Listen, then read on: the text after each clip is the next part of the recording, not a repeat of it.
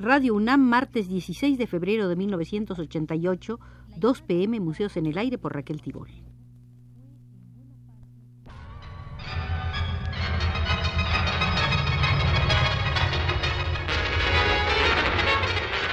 Radio UNAM presenta Museos en el Aire.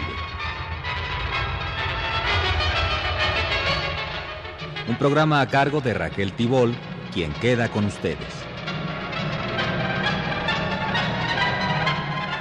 La importante exposición de cerámica latinoamericana presentada recientemente en el Museo de Arte Moderno de Chapultepec nos ha movido a realizar una serie de visitas al Museo de la Cerámica en América Latina. En eh, la segunda de las visitas hemos visto la participación en el encuentro de ceramistas contemporáneos de América Latina de las representaciones de Argentina, Brasil, Colombia y Cuba. Hoy veremos México, Puerto Rico y Venezuela.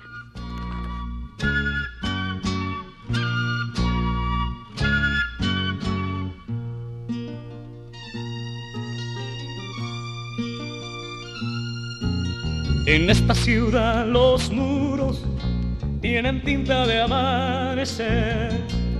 En esta ciudad la ruina. Nos guiará en esta segunda visita el crítico venezolano Roberto Guevara, quien opina lo siguiente.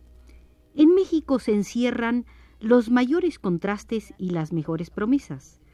Desde hace muchos años la obra de Gerda Gruber, de incuestionable reconocimiento mundial, ha sido factor de impulso para los nuevos horizontes de un arte milenario y requerido por paradoja de funciones innovadoras en el arte contemporáneo, la cerámica.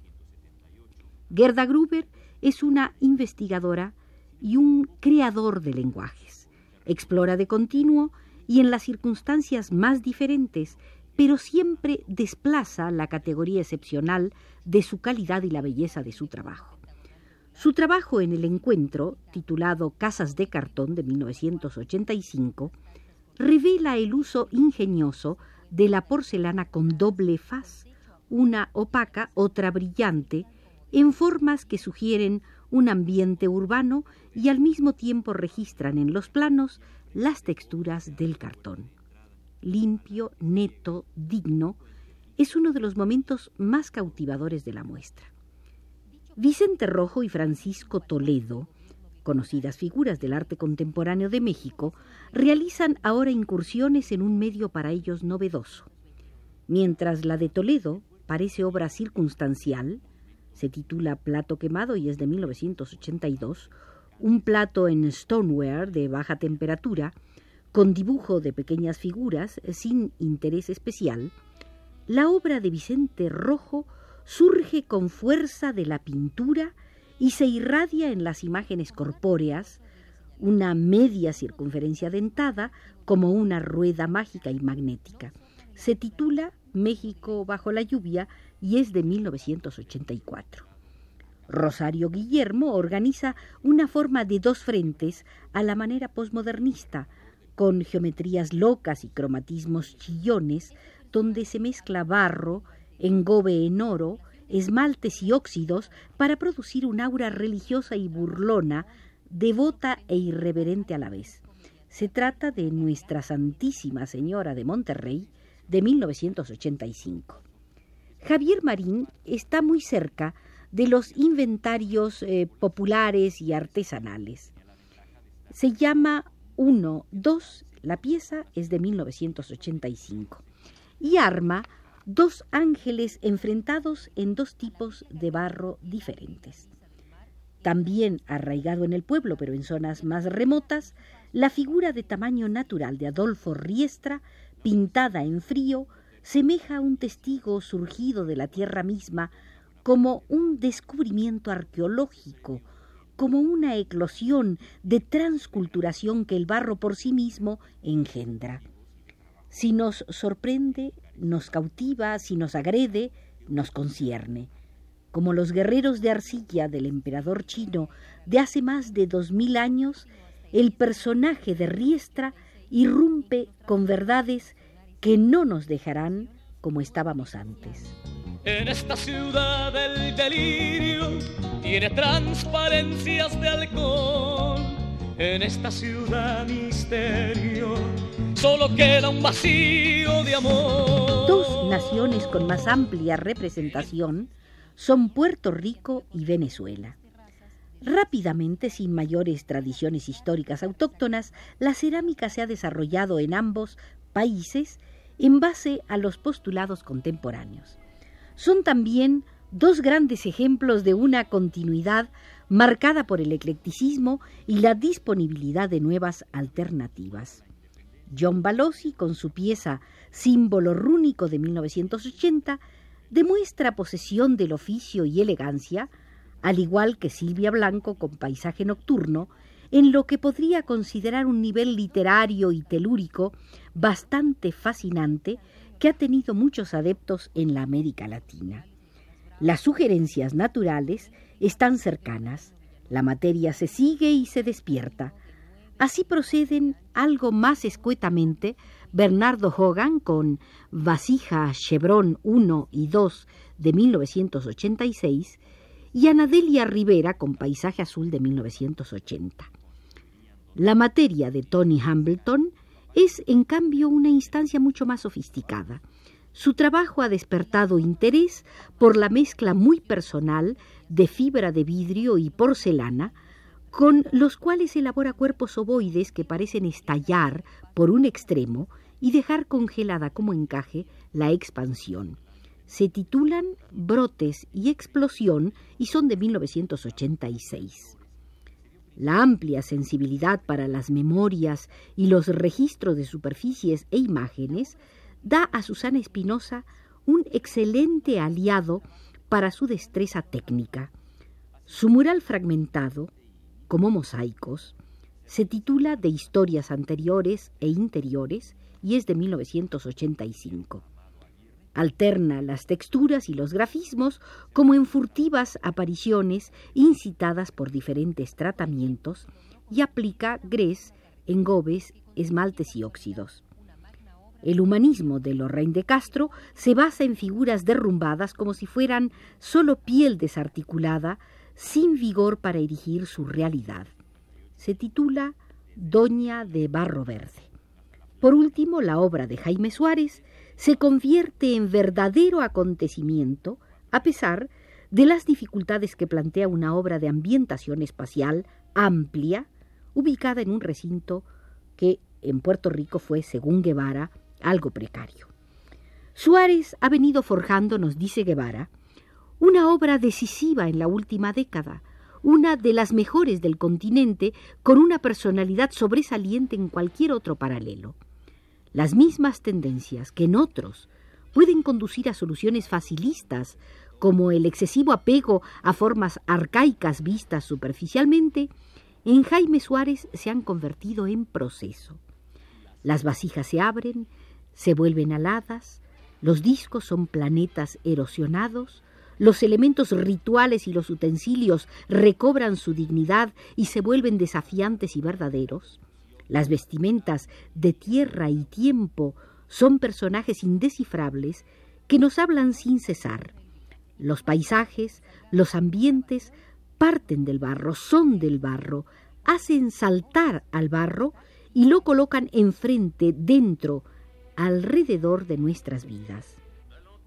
Este es posiblemente el sentido de la obra de medio mixto, titulada De lo ritual, con medidas de 2,57 por 1,24 por 2,47 metros, realizada en 1986, expuesta en el encuentro. Un sumario riguroso, detenido en el tiempo, pero no en su presencia activadora, que nos devuelve a las herencias desconocidas y no menos pertinentes. Es como un picaflor, como un picaflor, pero el aire es azul pero el aire es azul y es más fuerte el aroma de las flores. Venezuela es un país de desarrollos acelerados y espíritu abierto. Eso tiene ventajas y problemas. La versatilidad pudiera ser tan importante como la apertura y la libertad de crecimiento, pero los problemas surgen igualmente por la simultaneidad y proximidad de las trayectorias. Una primera gran influencia fue la que otorga al oficio de ceramista una dignidad ancestral estrechamente vinculada a las funciones utilitarias y la permanencia intemporal de las técnicas tradicionales. Un culto a lo arcaico que tiene otro eco, todas las resonancias que sugiere precisamente la tierra y por ende la naturaleza toda, desde lo íntimo y subterráneo hasta la intemperie y el cosmos. Las mutaciones y marcas que la naturaleza misma produce como parte de su devenir y su realidad temporal son un tema frecuente en obras porosas, lavadas por los siglos, germinativas y pétreas a un tiempo. Así surgieron, por ejemplo, las moles de Noemí Márquez, tituladas por los Nuevos Horizontes de la Tierra de 1985, y las superficies blanqueadas, redondeadas por los cauces y las lluvias, de Rita Daini. En un trasunto cultural, Carolina Bolton busca con sus piezas las reminiscencias de civilizaciones hundidas y permanentes, los ordenamientos culturales, las superficies rescatadas de un momento y enriquecidas por la piel del tiempo más depurada y simple, la proposición de Zeca tiene ya un sitio privilegiado en la cerámica actual, donde su obra ha sido distinguida en varias oportunidades. Es un cosmos de sabias minerales y orgánicas, poderosamente cohesionado, amarrado en una forma precisa que es en sí misma hallazgo. Belén Parada con sus muros insiste en las arquitecturas fantásticas, desde luego receptivas a los ecos. Gisela Tello busca en la forma lo esencial del equilibrio y el refinamiento de la perfección, como los maestros ancestrales.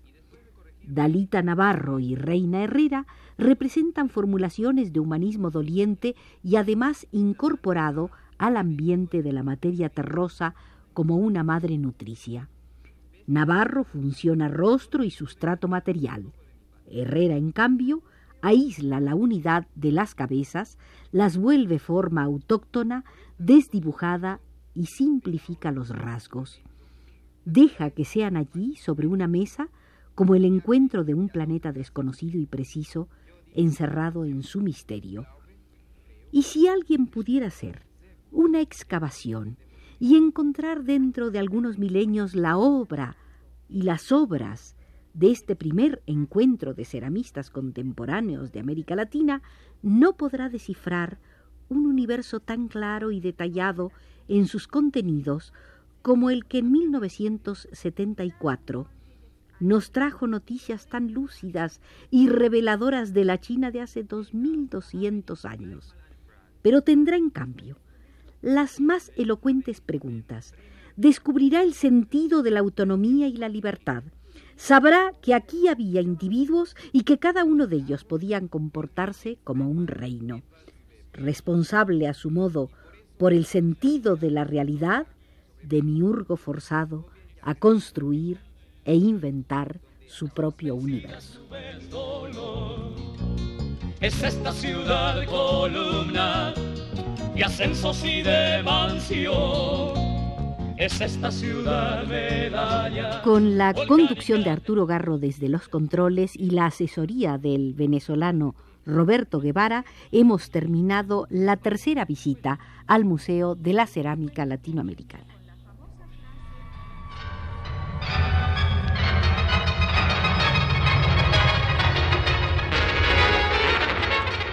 Radio UNAM presentó Museos en el Aire.